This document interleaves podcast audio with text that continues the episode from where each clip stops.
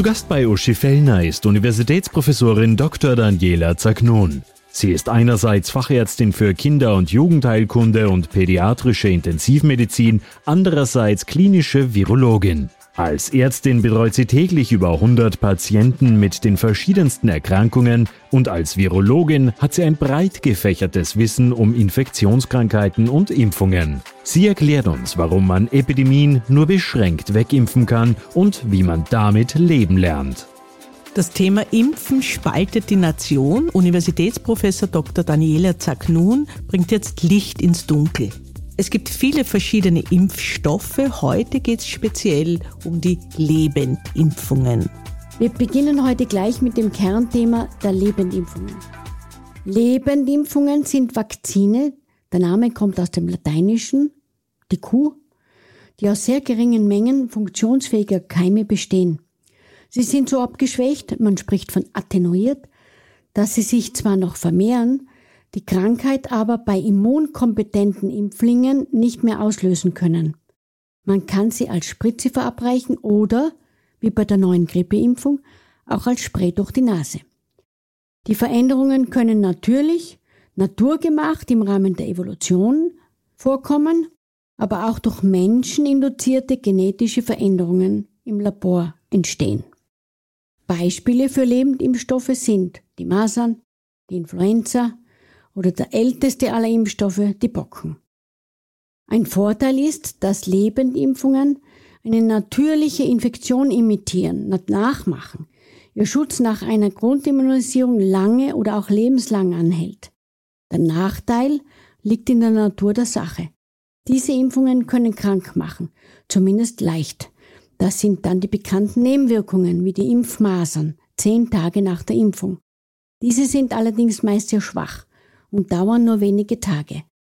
Meist ein kleiner Ausschlag ohne Fieber. Im Vergleich zu früheren Zeiten sind die heutigen Lebendimpfungen viel besser verträglich. Bei immungeschwächten Personen oder auch in der Schwangerschaft oder Stillzeit sind sie allerdings nicht empfohlen. Gegen SARS-CoV-2 sind derzeit nur zwei Impfstoffe solcher Art in der Entwicklung und werden in absehbarer Zeit auch nicht zur Verfügung stehen.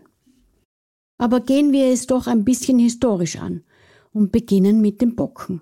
Die gibt es doch gar nicht mehr, werden viele von Ihnen einwenden. Nun, das ist nicht ganz richtig. Die Bockenerkrankung gilt als ausgestorben und das ist wegen der Impfung, die 1776 ein Hausarzt in Nordengland entwickelt hat. Dr. Jenner hat einen gesunden achtjährigen Knaben erst mit den Kuhbocken infiziert, da Kuhbocken für den Menschen als ungefährlich galten und Melkerinnen auffällig wenig an den echten Bocken, den Variola, erkrankt waren, indem er dem Knaben eine mit Kuhbocken infizierte Nadel in den Oberarm ritzte. Kuhbocken ähneln genetisch den Pocken, sind aber für den Menschen ungefährlich. Sie ähneln den echten Bocken, allerdings so sehr, dass der menschliche Körper dagegen Antikörper, also eine Abwehr entwickelt. Als Dr. Jenner einige Zeit später demselben Knaben die echten Bocken in den Arm ritzte, wurde das Kind nicht krank. Für die damalige Zeit war das ein Wunder. Und ein Wunder sind Impfstoffe bis heute. Im 20. Jahrhundert verstarben 400 Millionen Menschen direkt an den Pocken. 970.000 an Masern. Die Bocken gelten heute als ausgerottet, auch wenn einige Wildtype-Stämme in den Hochrisikolabors von Atlanta und St. Petersburg für spätere Generationen zur Sicherheit aufbewahrt werden. Der letzte dokumentierte Fall, ein kleines Mädchen, verstarb an den Pocken 1975 in Bangladesch. Masernerkrankungen haben sogar in den letzten Jahren wieder zugenommen geschuldet den Impfgegnern, die idealistisch und esoterisch und nicht aus Unsicherheit gegenüber dem Neuen diese Impfstoffe ablehnen. Masern sind entgegen der allgemeinen Meinung eine sehr schwere Erkrankung. Sie zeigt sich, wie manchmal auch Corona, zweigipfelig, vergesellschaftet mit hohen Fieber, Kopfschmerzen und dem typischen bekannten Ausschlag. Das Kinderhilfswerk der UNICEF geht von einer Masernsterblichkeit im Jahre 2020 von 207.000 Kindern weltweit aus. Was haben Lebendimpfstoffe für Nebenwirkungen? Die Masernimpfung wird mittels lebenden, allerdings im Labor genetisch abgeschwächten attenuierten Virionen hergestellt. Das hat den Vorteil, dass Nebenwirkungen eine viel geringere bis keine Rolle mehr spielen. Allerdings sollten immungeschwächte Patienten diese Impfung nicht bekommen, wie zum Beispiel Tumorpatienten oder Menschen nach Transplantationen. In den Anfängen der Impfung gegen Bocken wurden die Nebenwirkungen noch viel großzügiger hingenommen. Damals starb noch jedes siebte Kind vor dem zehnten Lebensjahr an den schwarzen Blattern. Die Nebenwirkungen der Lebendimpfstoffe sind nicht nur Fieber oder leichte grippeähnliche Symptome am Tag der Impfung, sondern es kann zwei Wochen nach der Impfung auch zu den sogenannten Impfmasern kommen mit einem Ausschlag und leichten Fieber. Bei den allermeisten gibt es heute jedoch keine Nebenwirkungen mehr. Und wie schaut es mit Masern aus? Äh, bist du für eine Impfpflicht? Eine Impfpflicht gegen Masern macht für mich einen wesentlich größeren Sinn, da die Masernimpfung seit vielen, vielen Jahren bekannt ist und wir immer noch schwere Infektionen haben und sollte vor der Impfpflicht gegen Corona eingeführt werden. Was hat das alles jetzt mit uns zu tun? Wir haben Probleme mit Corona und nicht mit historischen Erkrankungen. So ganz unerheblich ist das Wissen um Lebendimpfstoffe in diesem Zusammenhang nicht. Die nasale Influenza-Impfung ist ein Lebendimpfstoff und sehr beliebt bei Eltern und Kindern. Die Grippe gibt es schon seit vielen Jahrhunderten und hat nach dem Ersten Weltkrieg im Rahmen einer Pandemie 30 Millionen Menschen das Leben gekostet. Das Grippevirus kam ursprünglich aus China und ist mit chinesischen Wanderarbeitern über die wichtigsten Häfen im Osten der USA nach Spanien und Frankreich und Deutschland gekommen. Man nennt sie auch die spanische Grippe. Die Ähnlichkeiten zur jetzigen Pandemie ist auffallend trugen doch damals schon die Menschen in Boston Masken beim Einkaufen, durften die Kinder keinen Schulunterricht besuchen und beschwerten sich die berufstätigen Frauen über die Doppelbelastung. Kriegsbedingt lag die Hauptlast der Versorgung bei den Frauen. Und Verschwörungstheorien gab es damals auch schon. Sofort gaben die alliierten Mächte den deutschen Streitkräften die Schuld an der spanischen Grippe. Allerdings gab es einen wichtigen Unterschied zu heute. Wir haben das Wissen und die technischen Fähigkeiten zu einem Gegengift. Wir können Impfstoffe, die uns vor schweren Verläufen schützen, aber auch Medikamente herstellen, die den Erkrankten zumindest Erleichterung schaffen und Folgeerscheinungen wie zum Beispiel Long-Covid verhindern. Gegen die Grippe gibt es heute eine Impfung, die seit der Corona-Epidemie im Allgemeinen sehr gut und gern angenommen wird. Sollte Corona wie Influenza betrachtet werden, wie es jetzt in Dänemark Politik ist? Das ist leicht beantwortet. Es handelt sich um zwei verschiedene Viruserkrankungen.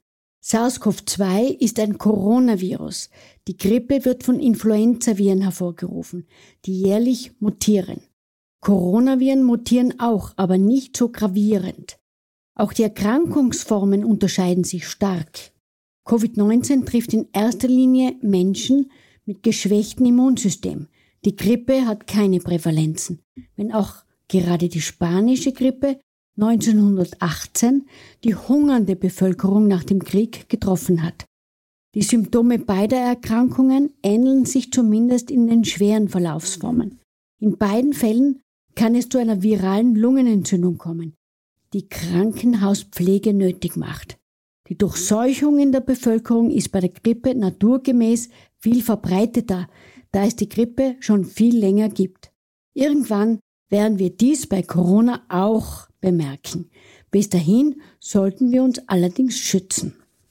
Daniela, warum sind die Menschen bei der Corona-Impfung so skeptisch und bei Influenza nicht? Und warum gibt es bei Corona ein Long-Covid, aber bei der Grippe nicht? Die Impfung hilft aber gegen Long-Covid, oder nicht? Alles Neue macht Angst. Vor nicht allzu langer Zeit hatten wir ähnliche Skepsis gegen die Grippeimpfung. So hörte ich oft, ich war nach der Impfung kränker als zuvor. Seit letztem Jahr gibt es auch in Österreich erstmals die nasalen Lebendvakzine gegen Grippe. Der Impfstoff wird durch die Nase gesprüht und muss, weil ein Lebendvakzin, nur einmal geimpft werden. Zudem konnten etwaige Nebenwirkungen grippaler Art biotechnologisch ausgeräumt werden. Seit Corona ist die Impfskeptis gegen Grippe deutlich vermindert. Das Argument, sich nicht mit beiden Viren anzustecken und zu erkranken, zieht offensichtlich. Wir sollten auch bei Corona irgendwann zu dieser Gelassenheit gegenüber Impfstoffen kommen. Aber dazu brauchen wir mehr Wissen. Das Ergebnis der Grippeimpfung 2020 war geradezu fantastisch. Wir hatten im Corona-Winter 2021 fast keine Grippeerkrankungen. Dazu hat sicher auch die Maskenpflicht beigetragen. Erlauben Sie mir im Rahmen von Schutzmaßnahmen, Hygieneregeln und Impfungen anzumerken. Die Natur kennt keine Lücke. Zu viel von allem ist auch nicht gut. Behandeln wir gegen Bakterien, kommen die Pilzerkrankungen. Fürchten wir die Viren, sehen wir vermehrt bakterielle Infektionen. Wir hatten im Kinderkompetenzzentrum noch nie so viele Scharlacherkrankungen wie im Winter 2021. Eine Studie aus Abu Dhabi berichtet über ungewöhnlich viele RSV-Erkrankungen außerhalb der Saison bei Neugeborenen. Das beobachte ich auch im Kinderkompetenzzentrum.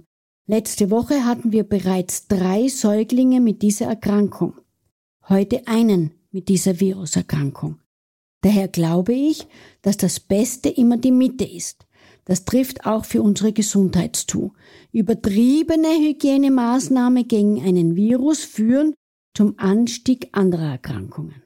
Gibt es ein Long-Covid-Symptom auch bei der Influenza? Hilft die Impfung dagegen?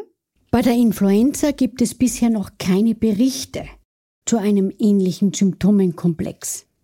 Fatigue-Syndrom chronische Müdigkeit und gefühlter Sauerstoffmangel, Schwäche und Kurzatmigkeit können natürlich auch nach den schweren bis schwersten Grippeerkrankungen vorkommen.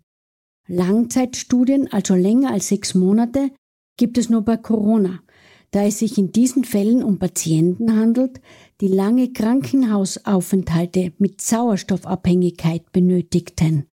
Auch Frühgeborene mit langen Intubationszeiten leiden häufig an Lungenschäden, die bis zum sechsten Lebensjahr und darüber hinaus anhalten können. Die Long-Covid-Symptomatik kommt auch bei anderen schweren Erkrankungen vor. Sicher ist allerdings laut Studienlage, dass die Impfung davor schützt. Was sind die typischen Long-Covid-Symptome? Einige der typischen Long-Covid-Symptome sind Müdigkeit bis zur Erschöpfung, man nennt es Fatigue, lang andauernde Atemprobleme, man nennt sie Dyspnoen, Kopfschmerzen, Haarausfall, psychische Belastungssymptome wie Ängste, die aus den schweren Atemproblemen während der Erkrankung herrühren. Manche Menschen haben dann sogar das Gefühl zu ertrinken. Depressionen, Anpassungsstörungen, aber auch Konzentrationsstörungen und Schlafstörungen. Können Kinder auch an Long-Covid erkranken? Sehr selten und wenn, dann nur bei schwersten Vorerkrankungen.